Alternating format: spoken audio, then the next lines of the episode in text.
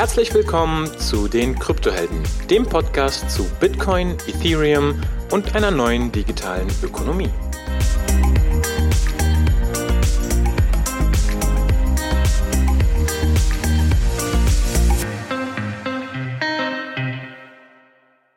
Ja, Novum. Ich bin auch zum ersten Mal auf Clubhouse unterwegs und bin echt total begeistert, was hier so alles möglich ist und äh, freue mich jetzt drauf. Ähm, ich mache mal ein bisschen eine Intro und erzähle mal, ähm, was wir heute so mit äh, vorhaben, was wir heute so besprechen wollen. Wie gesagt, wir, wir würden das jetzt erstmal so in so einem Dialog machen, Ono und ich in die Themen reingehen. Am, anschließend können wir auf jeden Fall noch eine Q&A-Session machen, sind auch gespannt auf euer Feedback und auf eure ja, auf, auf eure Inhalte und so weiter. Äh, das wird das, glaube ich, hier nochmal äh, schön bereichern. Was machen wir heute? Also es geht um das große Thema Wall Street Bets, GameStop und wir haben so drei Teile, die wir heute besprechen wollen. Einmal wirklich die, die Story hinter äh, GameStop und äh, Wall Street Bets, dass wir da einfach mal ein bisschen reingehen. Was ist da sozusagen historisch gelaufen? Wie ist das aufgekommen? Dass wir wirklich so mal die gesamte Geschichte äh, seit, sagen wir mal, schon äh, 2020 einfach nochmal uns vor Augen führen. Was wir dann machen im zweiten Teil ist wirklich in die Mechanik so einzugehen. Äh, also wie funktioniert das denn mit dem Short Squeeze? Was ist da Gamma Squeeze? Und die ganzen Sachen, dass wir da einfach mal so die die äh, Fachbegrifflichkeiten und so uns einfach mal vor Augen führen und dann einfach schauen, wie hängt denn das alles zusammen? Warum haben wir denn die Situation, die wir jetzt gerade heute haben? Und dann der dritte Bereich, da schauen wir eher nach vorne. Das ist eigentlich auch etwas, was, was mich insbesondere interessieren wird und ich auch gespannt bin auf, auf die Diskussion, die hier entstehen wird, ist, ja, wie schaut's eigentlich aus? Was bedeutet das eigentlich, dass wir, was wir jetzt heute hier sehen, ähm, ja, Richtung Zukunft. Und die Muster, die Systeme, die wir gerade so zusammen wirken sehen, was heißt das für uns in der Zukunft auf den gesamten Bereich und dann auch insbesondere auch mal übertragen auf das Thema äh, Krypto. Also das sind so die drei, drei Themen, in denen ich Ono jetzt ein paar Tag und Nächte verbracht hat und Research gemacht hat. Und deshalb bin ich richtig froh, Ono, dass, dass du uns das jetzt in einer ganz kurzen, äh, ähm, ja, ganz kurzen äh, Sequenz dann auch äh, darstellst. Ja, Hung, äh, also 2020 fangen wir schon mal nicht an, wir fangen 1984 an. George. Das ist nämlich das Jahr, das ist nämlich das Jahr, an dem GameStop äh, tatsächlich gegründet wurde. Also, ich dachte, du fängst jetzt mit George Orwell an und, und sonst irgendwas 1984. Okay. genau. Äh, 1984 ähm, wurde GameStop gegründet, eine US-amerikanische Einzelkette äh, für Computerspiele aus Texas. Ähm, meist findet man diese in Malls in den USA und jeder, der mal in den USA war, oder auch in, in, Deutschland vielleicht in einem Einkaufszentrum hat bestimmt mal so ein, so ein GameStop-Shop gesehen. Äh, äh, als Kind fand ich das vor allem äh, ziemlich cool. Ähm, die kaufen sogar alte Spiele an, verkaufen aber auch Zubehör und Merchandise rund um Computerspiele. Ähm, dieses Unternehmen ist äh, 2002 an die Börse gegangen, ähm, hat ungefähr 14.000 Vollzeitangestellte, und wenn man sich so den Aktienpreis anschaut, sind die Geschäfte seit 2016 rückläufig. Und ich habe mir auch die letzte Bilanz angeschaut. Wir hatten über 400 Millionen äh, Verlust auf der Bilanz. Ähm, es gibt aber noch so ein bisschen Hoffnung, weil jetzt kommt wieder so ein neuer Zyklus äh, bezüglich äh, Spielekonsolen. Und vor allem, was das Interessante ist, die haben äh, im letzten Jahr neue Investoren und auch neue ähm, neuen Aufsichtsrat oder neue Aus Aufsichtsratmitglieder äh, bekommen äh, die auch viel mehr Erfahrung im E-Commerce haben. Und das ist so ganz grob ähm, GameStop und warum es doch noch ein kleines bisschen Hoffnung gibt, obwohl ähm, ja Spiele natürlich nicht mehr äh, per CD äh, im Laden gekauft werden, sondern hauptsächlich online über Steam oder andere Distributionen heruntergeladen werden. Das ist so der Einstieg GameStop, das Unternehmen, um das es hauptsächlich geht. Es ging auch um andere, aber wir fokussieren uns hier wirklich auf, auf GameStop. Dann gibt es das Forum Wall Street Bets und Wall Street Bets wurde 2012 äh, gegründet und ist äh, eine Subreddit für diejenigen, die Reddit nicht kennen. Reddit ist das größte Internetforum und es gibt eben zu verschiedenen Themen und Nischen Subreddits. Und in diesem Subreddit geht es eben um das Thema Investieren und den Aktienmarkt. Vor dem ganz großen Hype jetzt hatten die zwei Millionen Teilnehmer. Und wie bei vielen anderen Subreddits auch, geht es hauptsächlich um Memes. Also sehr, sehr viele Memes. Die Sprache ist verdammt harsh. Es geht eigentlich nur ums Geld machen und äh, Right to the Moon und ähm, so richtig äh, nachhaltig war es vor GameStop nicht und es ist auch nach wird es auch nach GameStop nicht sein. Aber auf jeden Fall eine interessante Dynamik. Ein Player, den wir auch noch betrachten, ist Robinhood, beziehungsweise äh, in Deutschland äh, gibt es Trade Republic, was so ähnlich ist. Also ein Broker, der eben keine Provision verlangt, was eben den Einstieg erleichtert. Ja, also Robinhood hat äh, ganz klassisch Fintech-Startup aus dem Silicon Valley 2013 gegründet. Die hatten äh, letztes Jahr über 13 Millionen Nutzer und da kannst du von ausgehen, dass das fast alles neue äh, junge Nutzer sind. Also mindestens 10 Millionen davon hatten vorher überhaupt nichts mit Aktien zu tun. Und wie gesagt, haben sie ähm, geringe bis keine Gebühren, also provisionsfreies Trading ob das wirklich so frei ist, wie das klingt und wie das überhaupt äh, sein kann, dass da keine Provisionen für verlangt werden, dazu kommen wir noch im Laufe der Geschichte, denn das ist relevant für das, was sich abgespielt hat. Ja, das äh, mal so als Einstieg und ähm, dann geht's auch schon los mit der Geschichte, um die es heute geht, nämlich um die ähm, Wall Street Bets GameStop-Saga. Im September 2019 hat nämlich der Nutzer mit dem Namen Deep Fucking Value, ich werde den jetzt abkürzen als äh, DFV oder DFV, ähm, hat bei Wall Street Bets sein erstes YOLO-Update ähm, veröffentlicht. YOLO steht für You Only Live Once, auch ein ganz klassischer Meme. Und der hat eben gezeigt, dass er GameStop-Aktien, äh, GameStop mit dem Ticker GME, im Wert von 53.000 Dollar gekauft hat. GameStop müsst ihr wissen, war damals 60, 70 Cent pro Aktie. Wie gesagt, das, wir sind im Jahr 2019, vorhin schon gesagt, seit 2016 äh, ging der Preis äh, zurück. Und als er die Aktie gekauft hat, wurde er erstmal ja so ein bisschen äh, auf den Arm genommen von den anderen Nutzern. Die haben sich nämlich äh, den Spread und die Bid und Asks angeschaut, dazu komme ich gleich, was das ist, und haben gesehen, er könnte die Aktie jetzt gar nicht ohne weiteres äh, verkaufen. In der Theorie hat er seinen, äh, seinen Aktienanteil schon verdoppelt, weil der Spread so groß ist, aber in der Praxis war gar nicht genug Liquidität da. Und Spread ist quasi die Spanne, also die Differenz zwischen äh, dem Geldkurs Bid und dem Briefkurs Ask. Ähm, normalerweise ist der Briefkurs, also der Ask, höher als der äh, Geldkurs Bit, denn du willst ihn ja natürlich für teurer verkaufen, als du ihn gekauft hast. Wenn ich jetzt eine Aktie verkaufen will und eine sogenannte Limit Order in das Orderbuch einpacke, dann mache ich einen Ask da rein und sage, ich möchte so viel für diese Aktie haben. Zum Beispiel habe ich sie für 60 Cent gekauft, ich möchte, möchte ein Euro dafür haben. Wenn ich wiederum kaufen will, muss ich gucken, was im Orderbuch quasi auf der Bit-Seite, also an Angeboten bestehen.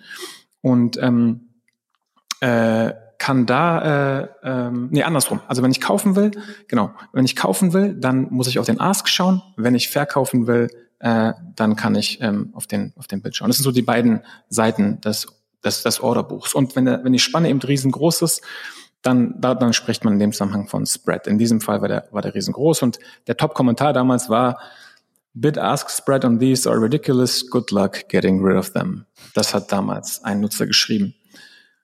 Im August 2019, einen Monat später, ähm, hat ein Michael Burry, den kennen viele vielleicht oder einige vielleicht noch aus, äh, aus dem Film The Big Short. Das war der Hedgefondsmanager, der damals der, die Subprime Mortgages analysiert hat und realisiert hat, dass da Kredite an irgendwelche Leute dreifach vergeben wurden, die gar nicht zurückzahlen konnten, gar nicht äh, die Bonität hatten. Äh, und der hatte damals auf diese Credit Default Swaps ähm, äh, Short-Position gewettet und eben erfolgreich auch gewettet. Das ist Michael Burry, einer, einer äh, der damaligen Shorter. Der hat erklärt, dass er drei Prozent an GameStop erworben hat, denn er hat auch hier wieder analysiert und gesehen, dass 90 Prozent der, der Geschäfte, das heißt Free Cashflow Positive waren. Also die hatten quasi einen Einnahmenüberschuss, 90 Prozent der Geschäfte. Ähm, nur 10 Prozent der Geschäfte haben große Verluste gehabt. Und daraufhin ist erstmal die Aktie um 18 Prozent gestiegen. Also ganz klassisch äh, im Aktienmarkt bei Nachrichten ähm, bewegen sich die Kurse. Ende 2019 lag der Aktienpreis bei ungefähr 6 Dollar. Ähm, Deep Fucking Value hat inzwischen sein Portfolio quasi verzehnfacht, also aus äh, 50.000 Dollar 500.000 gemacht, weil er das eben als erstes damals erkannt hat oder als einer der ersten. Im März 2020 erklärte ähm, GameStop, dass sie wahrscheinlich 320 Geschäfte schließen werden. Der Preis entsprechend bei 3,65 Dollar, keine gute Nachricht.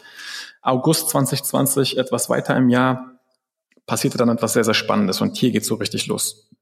Der Investor Ryan Cohen kauft sich mit, äh, mit 10% bei GameStop äh, die Anteile, die er später dann auch auf 13% erhöht hat. Ryan Cohen ist einer der Gründer oder der, der Gründer von Chewy, das war so ein Online-Shop für Tierprodukte und der wurde auch 2017 für ähm, 3,3 Milliarden äh, verkauft. Also der kennt sich wirklich aus mit E-Commerce und das waren sehr, sehr gute Nachrichten damals.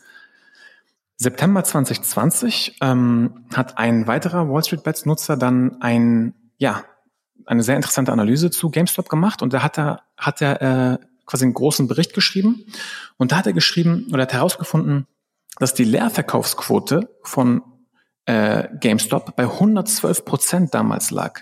Das heißt, die Leerverkäufe waren nicht gedeckt.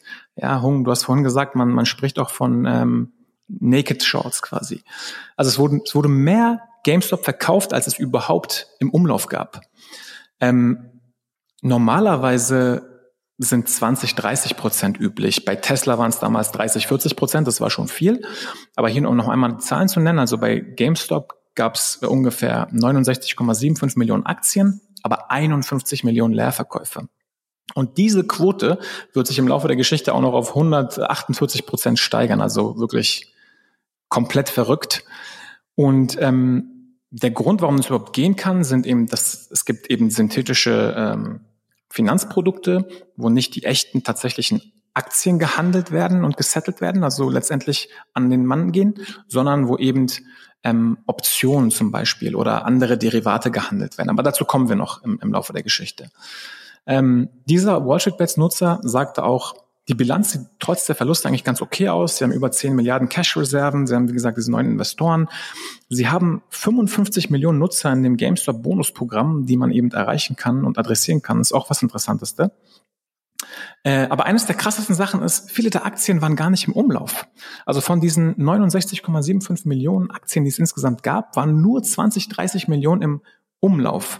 Also äh, hier spricht man vom ähm, Float, beziehungsweise vom ah, was ist der deutsche Begriff?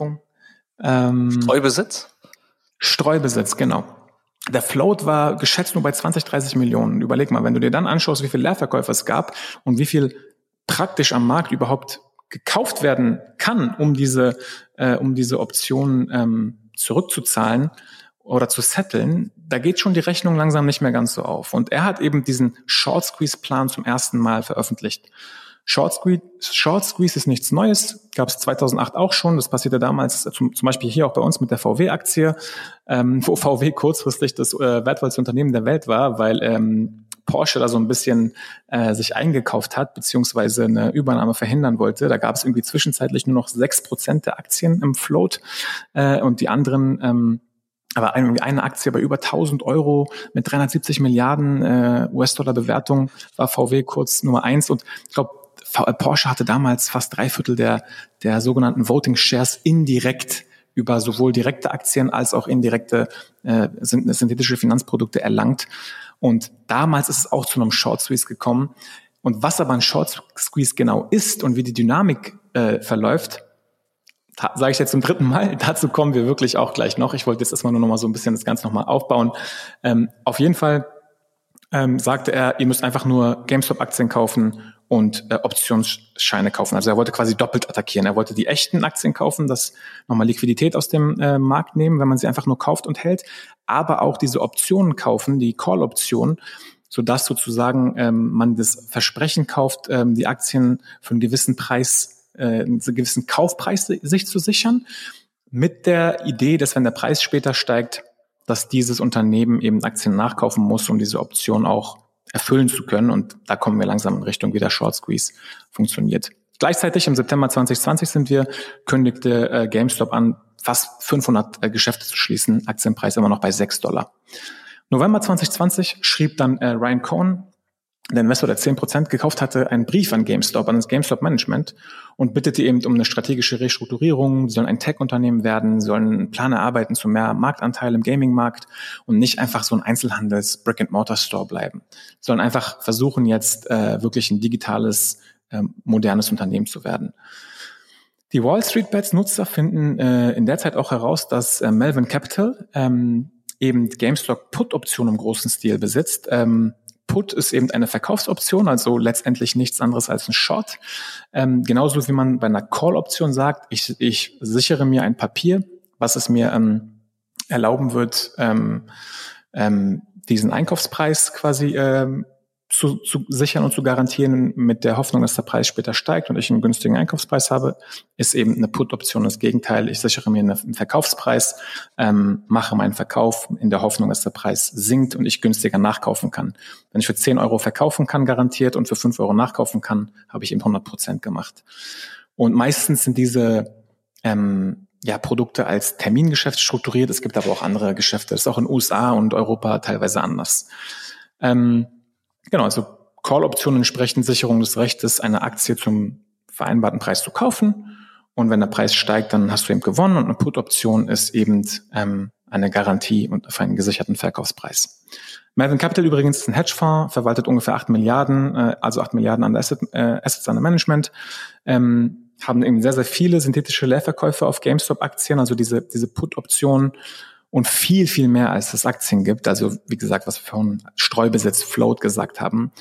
Und ähm, das ist alles nur auf dem Papier. Also da fließt auch nicht direkt Geld und es wäre auch gar nicht möglich, diese Aktien eben ja, zu handeln, weil es gar nicht so viele Aktien gibt.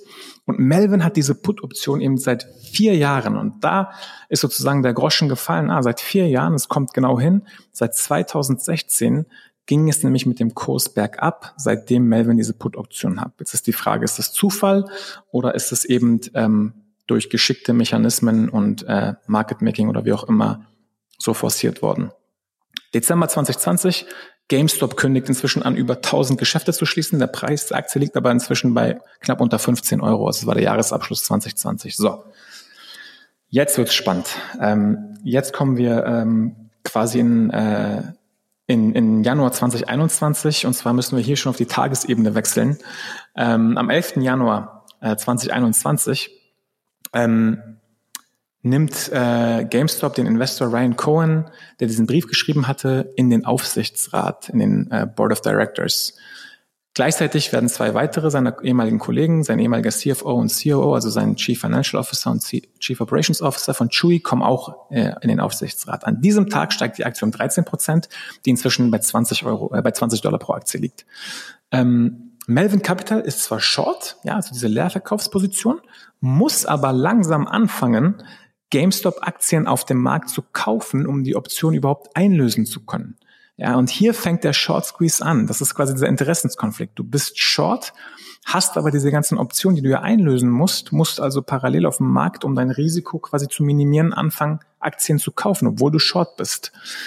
Es läuft der 13. Januar. Wall Street Bets diskutiert wie verrückt auf äh, Reddit, Discord über die guten Nachrichten und immer mehr, immer mehr Investoren steigen ein. Am 14. Januar die Aktie schon bei 40 Dollar. Ähm, am 22. Januar der Preis der Aktie schon bei 65 Dollar. Und was am 25. Januar dann passiert ist, äh, das hast du bestimmt mitbekommen, ne? Elon Musk. Elon Musk, der, ähm, ja, der Held für viele Wall Street Bettler, er postet auf Twitter GameStonk. Stonk ist ein ja, Slang-Begriff, Internetbegriff für Stock, meistens mit äh, ironischem Bezug auf Verluste, mit dem Link zu Wall Street Bets. Und Elon Musk müsste dazu wissen, ähm, Gründer und Geschäftsführer von ähm, unter anderem Tesla. Tesla ist einer der am, am meisten geschortetsten Aktie der Welt gewesen. Und Tesla hat aber einen der größten, einer der größten Rallyes hingelegt. Und natürlich liegt es halt am, ja, ich sag mal, Charakter Elon Musk selber. Und es gab auch mal Artikel, dass Tesla unshortbar ist inzwischen, weil die, die, die Bilanz sieht gar nicht gar nicht so gut aus, aber letztendlich steigt und steigt die Aktie, wie gesagt, 30, 40 Prozent geschortet gewesen, was auch schon hoch war. Elon Musk hat sich gefreut. GameStop bei 76 Dollar inzwischen. Am 27. Januar, ähm, der Discord wird geschlossen, Discord-Channel. Ähm, da sieht man auch wieder, okay, da fängt es schon an mit den zentralen Anbietern, die wieder anfangen, welche Kanäle zu schließen. Ähm, der Reddit wird kurzzeitig privat genommen, dann wieder public geschalten. Aber die größte Explosion kommt eigentlich am 28. Januar. Denn Robinhood und unter anderem auch Trade Republic und andere Broker ähm, unterbinden das GameStop Trading. Angeblich ähm, hat das äh, Robinhood Operations Team um drei Uhr nachts, also Pacific Time, von der National Securities Clearing Corporation, also NSCC, eine Nachricht erhalten, dass sie ihre Sicherheitseinlagen erhöhen müssen auf drei Milliarden aufgrund des, des äh, aufgrund der Mechanik, wie das Trading bei Robinhood funktioniert, dazu gehe ich auch gleich noch ein, denn bei Robinhood kauft man also du kannst gar nicht direkt eine Aktie kaufen, denn das Clearing oder Settlement, wenn du eine Aktie kaufst, dauert mindestens zwei Tage. Das heißt, was du kaufst und in Echtzeit siehst, sind auch wieder nur Optionen. Meistens zumindest sind das Call-Optionen, die den Verkaufspreis sichern. Und innerhalb dieser zwei Tage hat eben Robinhood letztendlich als, als Clearance Agency oder, oder Brokerage oder als Broker das Risiko. Wir gehen gleich noch auf die Struktur von Robinhood ein. Robinhood sind letztendlich drei Unternehmen, die dahinter stehen. Ähm, also Robinhood selber jetzt ohne Citadel, ohne Melvin. Auf jeden Fall haben sie sich dann irgendwie auf 1,4 Milliarden äh, geeinigt. Ähm, ihr müsst dazu wissen, Robinhood hatte bis dahin erstmal zwei Milliarden insgesamt geraced an Kapital. Das heißt, es war für die auch schon eine große Summe.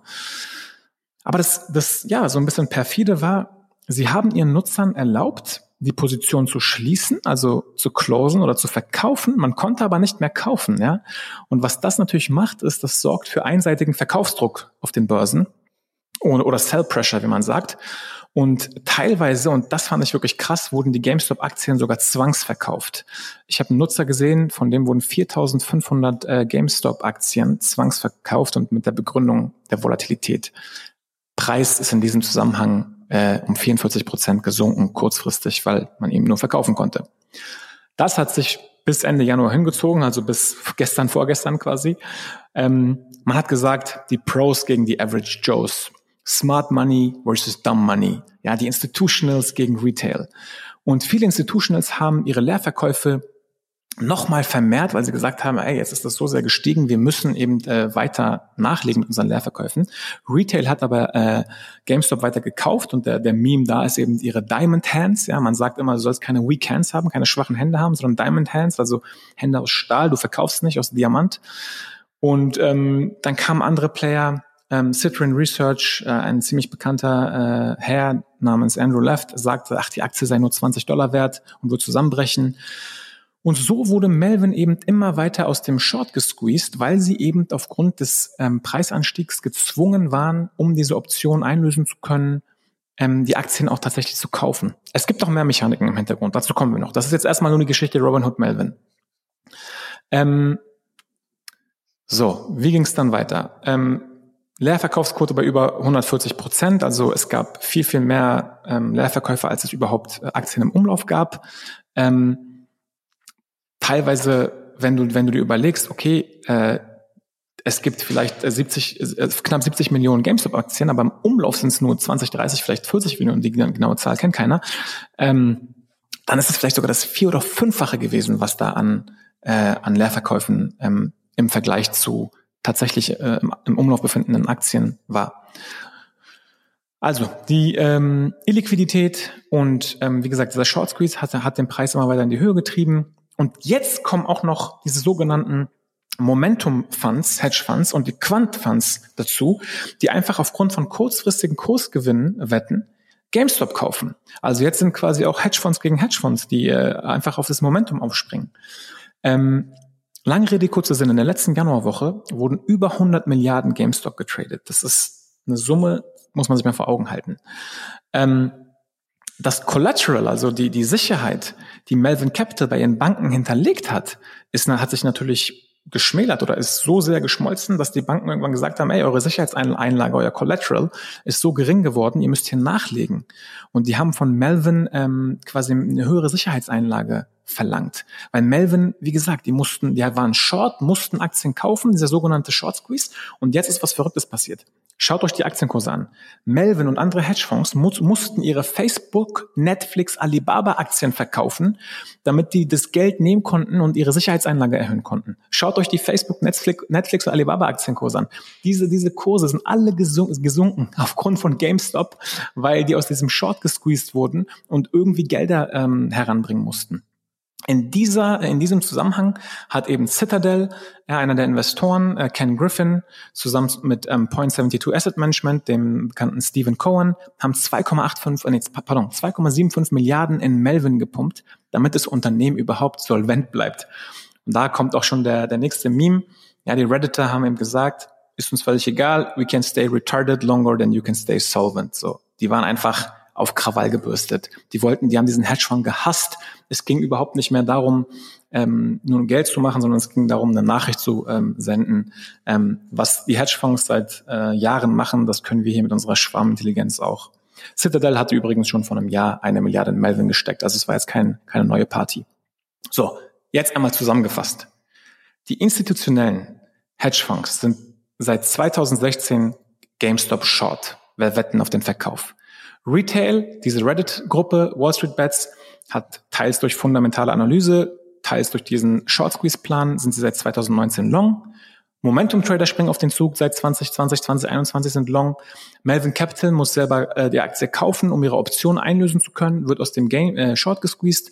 Dann kommt irgendwie CNBC dazu. Die schalten, sie haben übrigens sogar auf Twitter Werbung geschaltet, dass Melvin angeblich aus dem Short raus ist, wo alle schon gesagt haben, ja, was schaltet ihr denn hier Werbung und so, was ist das für eine Info überhaupt?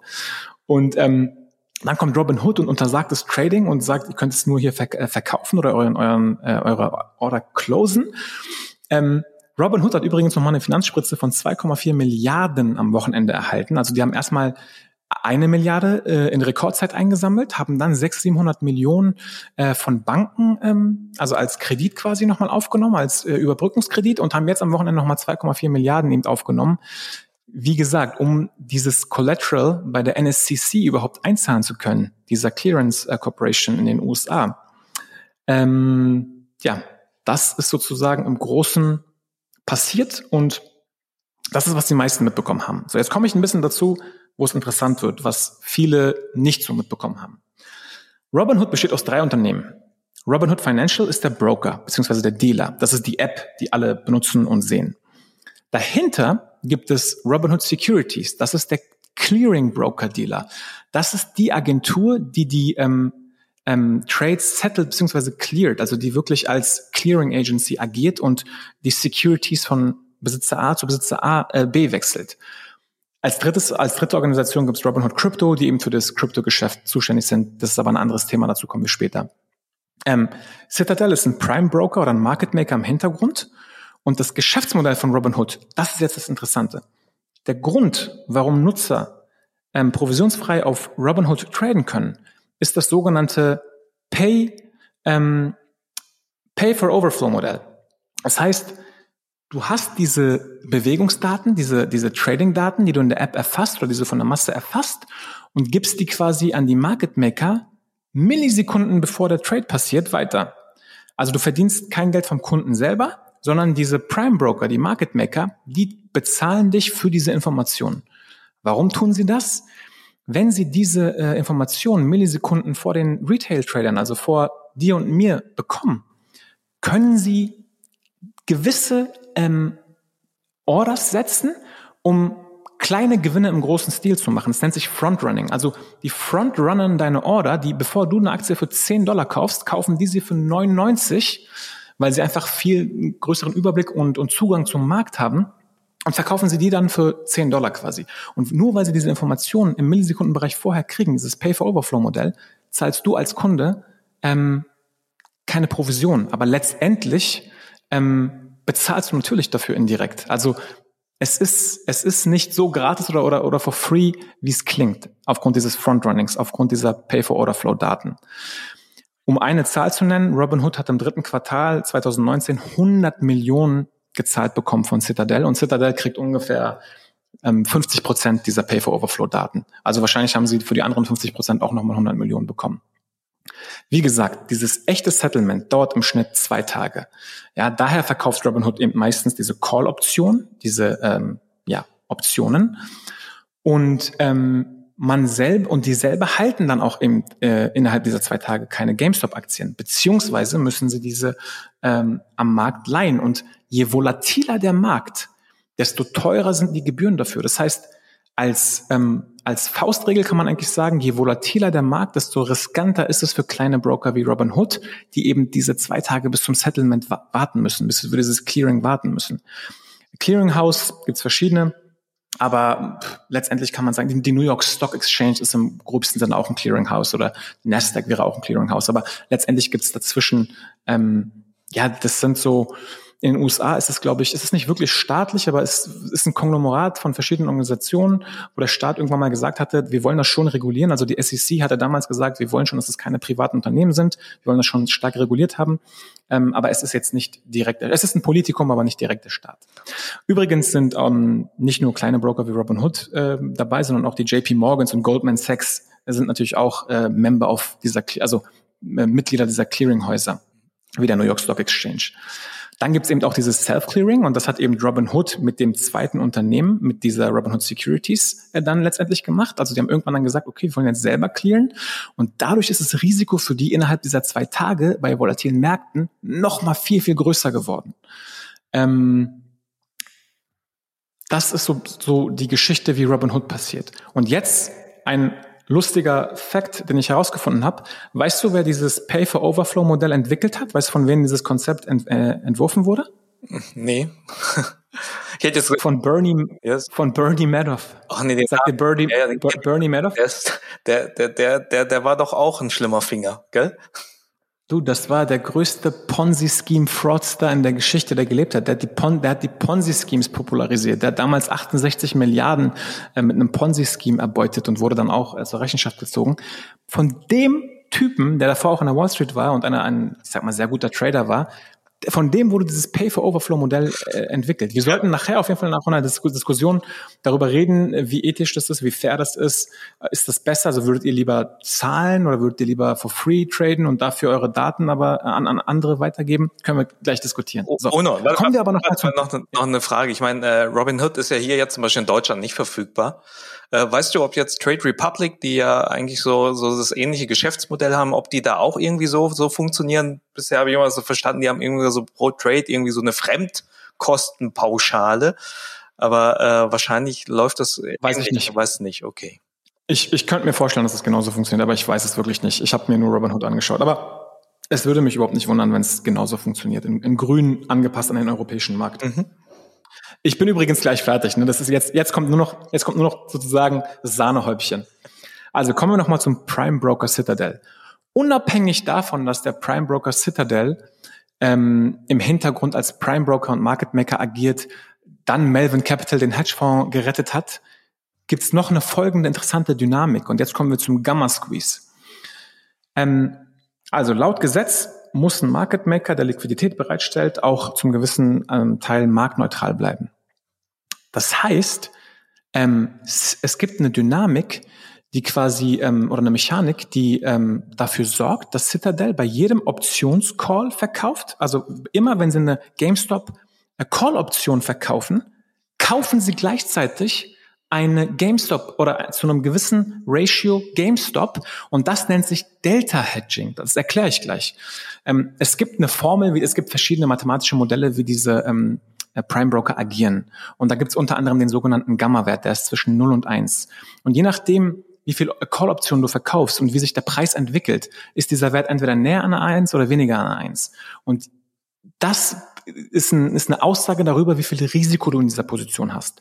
Und um dieses Risiko ähm, auszugleichen, also ich als Call-Option-Käufer bin quasi Long, Gamma und Delta und du als Citadel, als Verkäufer dieser Call-Option bist Short, Gamma und Delta. Und um dich gegen diese Position zu schützen, weil du extrem exposed bist, wenn du so viele Call-Optionen verkaufst, betreibst du sogenanntes Delta Hedging, also du hedgst gegen dein Delta, du, das heißt einfach nur, du kaufst diese Aktie, für die du gleichzeitig aber auch Call-Optionen verkauft hast. Also du bist Long und Short gleichzeitig in so einem ja, marktneutralen äh, Verfahren. Also lange Rede, kurzer Sinn. Citadel, was Geld in Melvin pumpen musste, um Melvin zu retten, weil Melvin Short GameStop war, musste im Hintergrund auch GameStop kaufen, weil sie Delta hedgen mussten. Und das war der Gamma Squeeze. Also, das ist so krank gewesen. Melvin selber war Short GameStop und musste GameStop kaufen, aber Citadel, die Melvin im Hintergrund äh, gerettet haben, mussten auch aufgrund des, ähm, aufgrund des Gamma Squeezes ähm, GameStop kaufen. Und so kannst du dir vorstellen, warum dieser Preis so verrückt in die Höhe geschossen ist. Retail hat gekauft, Melvin hat gekauft, Citadel hat gekauft, Momentum und ähm, Quant äh, haben dann noch gekauft und alle haben einfach am Ende nur noch gekauft, um diese Option einlösen zu können, beziehungsweise um Delta zu hedgen. Und das war das Kranke. Und das ist eben dann später parallel noch mit äh, AMC Entertainment passiert, in ganz kleinen Maß, also jetzt überhaupt nicht so übertrieben bei GameStop, BlackBerry Express, Nokia, ähm, ähm, Bad Bath and Beyond und ähm, auch die infamous Kryptowährung Dogecoin, wobei es da eine andere Dynamik hat, da gehen wir auch nicht drauf ein. So, jetzt mache ich mal einen Punkt. Das ist sozusagen die Story gewesen, die Saga hinter äh, Wall Street Bets und GameStop. Also als ich das erfahren habe, wie das mit dem ähm, Pay for Overflow passiert, äh, funktioniert und äh, wie da alle alle einfach GameStop kaufen mussten aufgrund der Mechaniken und dass sie dann auch 140 Prozent mit ungedeckten Leerverkäufen äh, unterwegs waren. Da habe ich mir gedacht, der Finanzmarkt ist sehr gesund, ein sehr, sehr, sehr äh, guter Markt leicht überschaubar. Man sieht es, genau. Ja, man sieht es. Äh, sie haben gar nichts gemacht. Ja. Nee, ähm, ja, Hung, was sagst du dazu? Ja, du, äh, ich, ich finde es erstmal interessant, weil ich hatte ich hatte bisher ehrlich gesagt nur, für mich war dann, waren das bisher nur so ein bisschen Nachrichten und ich habe eher so Drive-by-Knowledge, ja, wenn du halt so bei Spiegel liest oder Handelsblatt oder Weltfokus und was weiß ich was, äh, dann, dann äh, hast du halt wirklich so Drive-by-Knowledge, wo ich selbst ja schon weiß, äh, eigentlich, eigentlich kannst du auch lassen mit lesen, weil eigentlich hast du ja eh nichts verstanden, was drin steht, weil sich das auch irgend nur ein Journalist aus den Fingern zog. Deshalb finde ich schon interessant, weil ein paar Punkte, die du jetzt äh, über so einen äh, mehr größeren Deep Dive gemacht hast, die, die waren mir jetzt so nicht bewusst, ja, weil für mich war das bisher immer nur so aus diesem oberflächlichen Artikel eher so GameStop ist, ist eigentlich tot, ja. Geschäftsmodell ist tot, äh, auch jetzt durch die Krise, durch, durch Corona und sonst was. Also wirklich ist eigentlich, und das Blockbuster 2.0, das war so eigentlich so die Botschaft draus.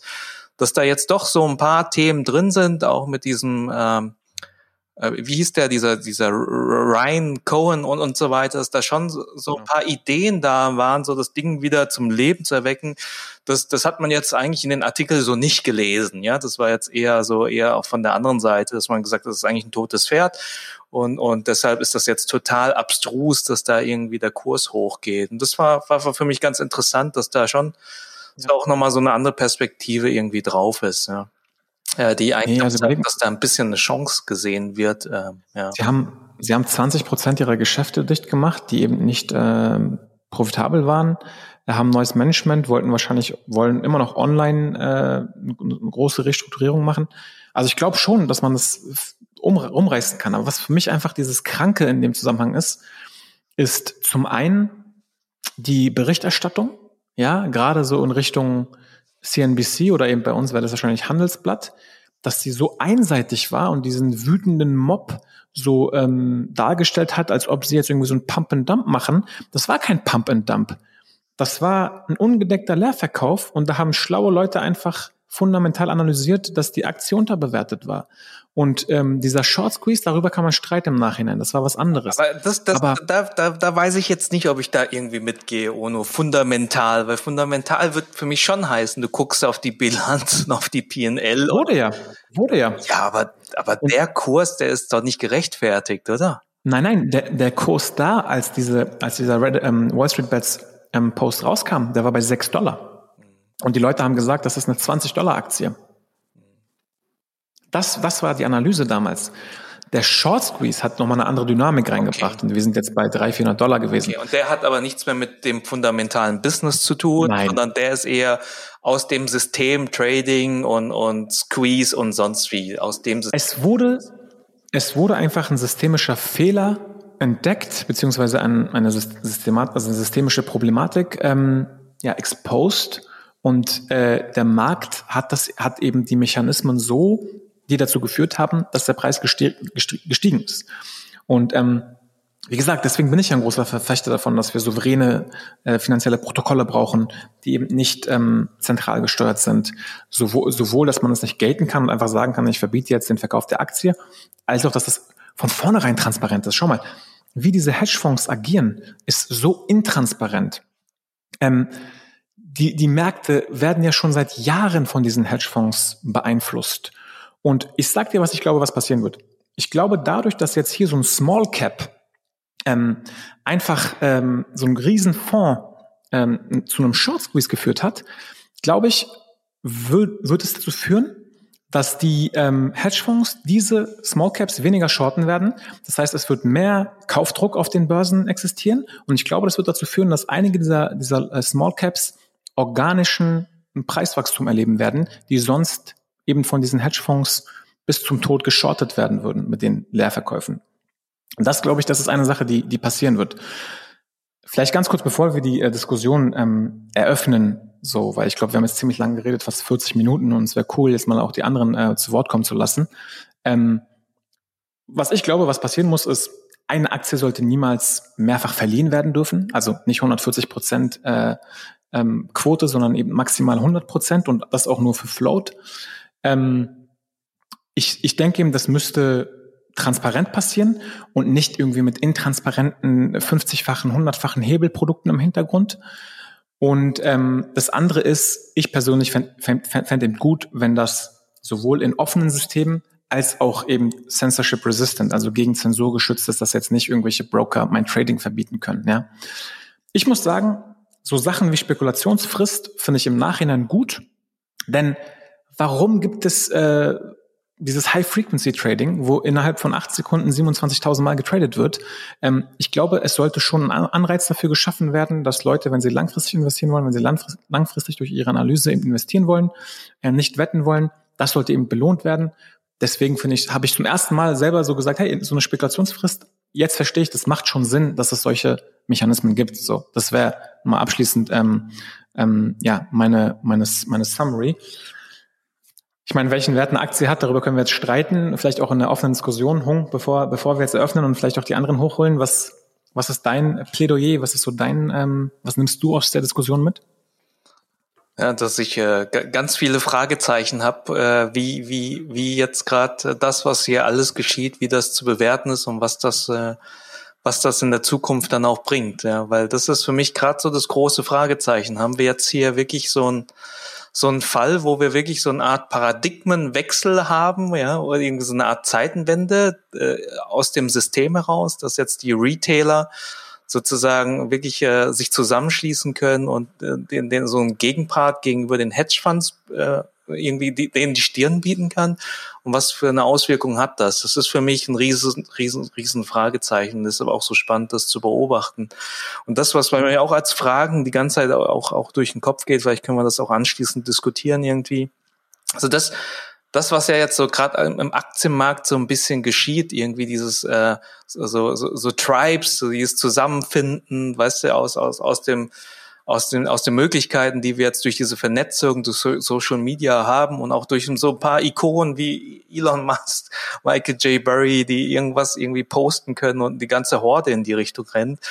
Es ist für mich halt auch, auch die Frage, wie, wie jetzt sozusagen, ja, in den, in den nächsten Jahren, ob, ob das so grundsätzlich halt das neue Normal sein wird, ja ob, ob äh, wir uns eigentlich weg, weg, äh, ähm, wegbewegen von diesen Fundamentalanalysen, sondern eher wirklich diese ja, diese Memes, diese Geschichten immer interessanter werden, weil, weil, weil das die Leute halt, ja, dass die Leute halt mitnimmt, begeistert, emotionalisiert und, und die dann irgendwie, ja, bis zum Verderben irgendwo dranhalten. Und das, das überlege ich mir halt auch immer, ob das nicht auch schon in dieser Kryptowelt schon längst äh, das Gang und Gäbe ist, mit dem wir uns schon immer mhm beschäftigen, ne? Richtung Memes, Richtung Pump and Dumps, Richtung irgendwie keine Regulierung und so weiter.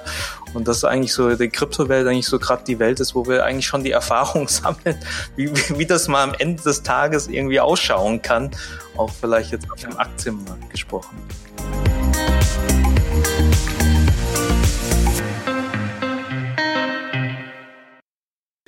Liebe Kryptohelden, wenn ihr fleißig äh, mitdiskutieren wollt, kommt in unsere Telegram-Gruppe. Wenn ihr ansonsten Feedback habt zur Folge, kontaktiert uns gerne entweder über Telegram, Twitter oder direkt über unsere Webseite. Wir freuen uns auf jeden Fall auf euer Feedback. Bis zum nächsten Mal. Ciao.